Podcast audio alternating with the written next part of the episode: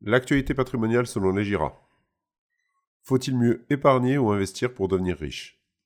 En termes de placement, il y a deux stratégies qui s'opposent du point de vue de l'objectif principal, l'épargne et l'investissement. D'un côté, le but est de faire grossir le capital principalement par les sommes mises de côté par l'épargnant. Alors que de l'autre côté, l'investisseur souhaite faire fructifier un capital avec la meilleure rentabilité possible. Mais en réalité, est-ce réellement aussi simple? On pourrait en déduire que l'épargnant ne recherche pas la rentabilité. Alors, faut-il mieux épargner ou investir en fonction de la situation et de ses besoins? Faut-il épargner ou investir en cette période de taux bas? D'un point de vue strictement financier, la période actuelle est extrêmement défavorable aux épargnants.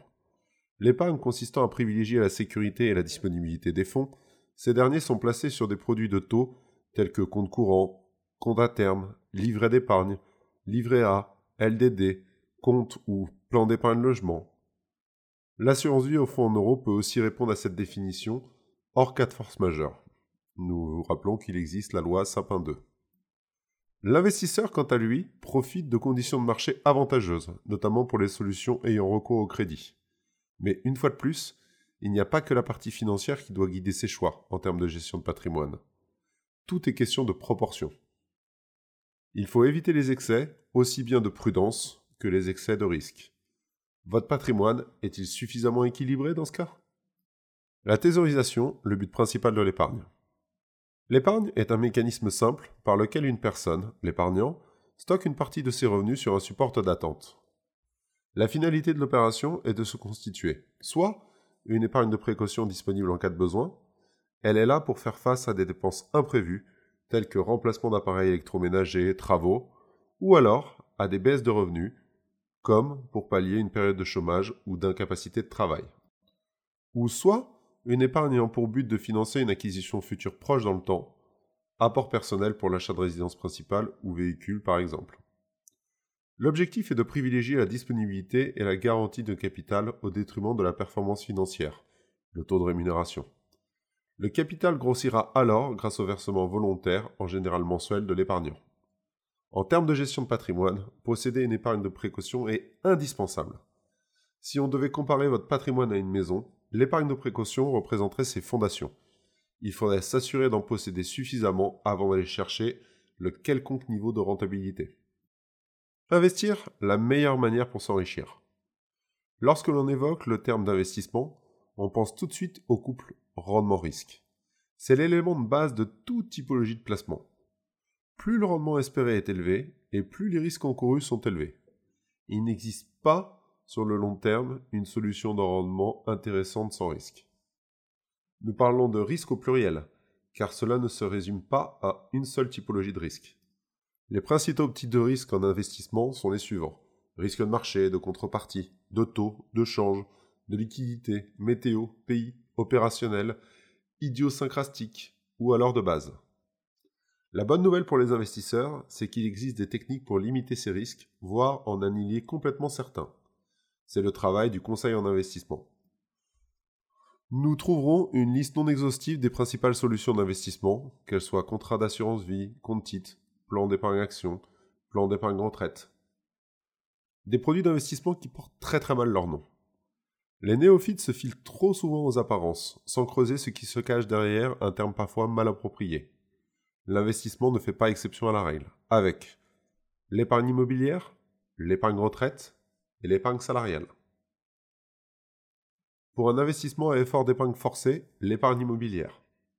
Pour les personnes qui ont du mal à mettre de l'argent de côté pour des raisons autres que financières, envie de se faire plaisir, tempérament de cigale, l'épargne immobilière est le placement de choix. En couplant l'immobilier locatif avec le crédit immobilier, vous vous enrichissez tous les mois en remboursant une partie du capital restant dû. Si vous choisissez un bien donnant le droit à une défiscalisation, vous augmenterez la rentabilité du placement grâce à la réduction d'impôts octroyés. Plus le temps passe, et plus vous gagnerez d'argent à la revente du bien si vous êtes passé par un crédit immobilier. L'épargne retraite. Contrairement à ce que son nom indique, il est primordial de choisir une stratégie d'investissement quelle que soit la durée qui vous sépare de cette échéance. Plus la durée de placement est longue, et plus vous devrez profiter de la gestion financière pour accroître la rentabilité de votre placement.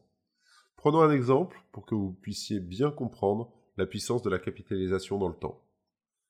Hypothèse de départ. Capital investi 30 000 euros, durée de capitalisation 20 ans.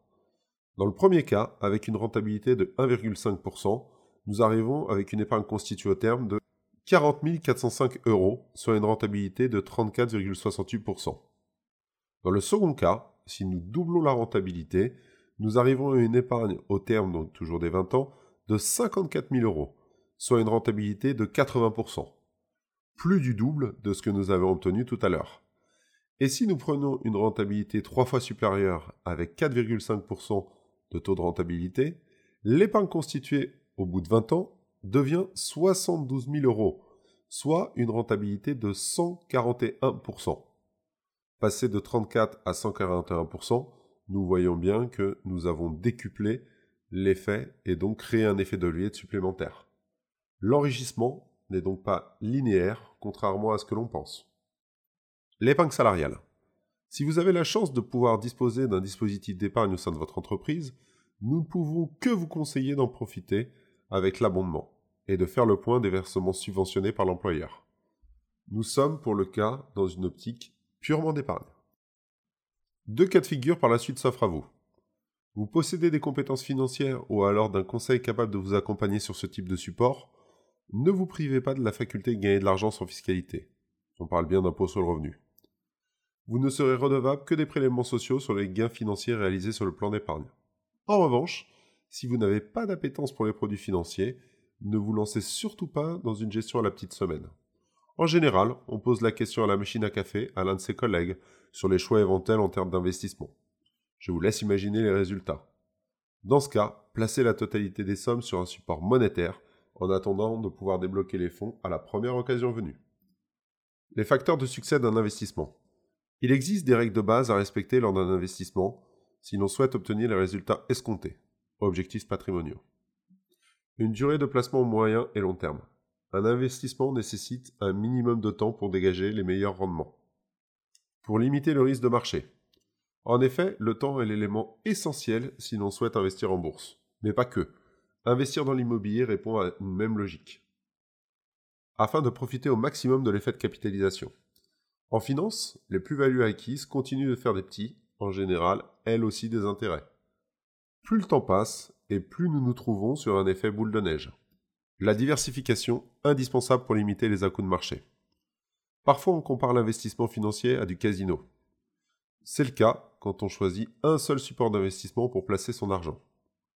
Du fait de la décorrélation des marchés, il est important de diversifier les investissements pour limiter le risque dans le temps. Si on doit imaginer la diversification en gestion de patrimoine, imaginez-vous que vous ayez 1 million d'euros à investir dans l'immobilier. Soit vous choisissez de tout mettre sur un immeuble dans une ville, quid si jamais la zone perd de son attractivité ou pire, que votre bien devienne pour une raison quelconque impropre à la location? Soit vous choisissez d'investir dans 8 studios disséminés en France. À vous de choisir la stratégie avec laquelle vous êtes le plus à l'aise.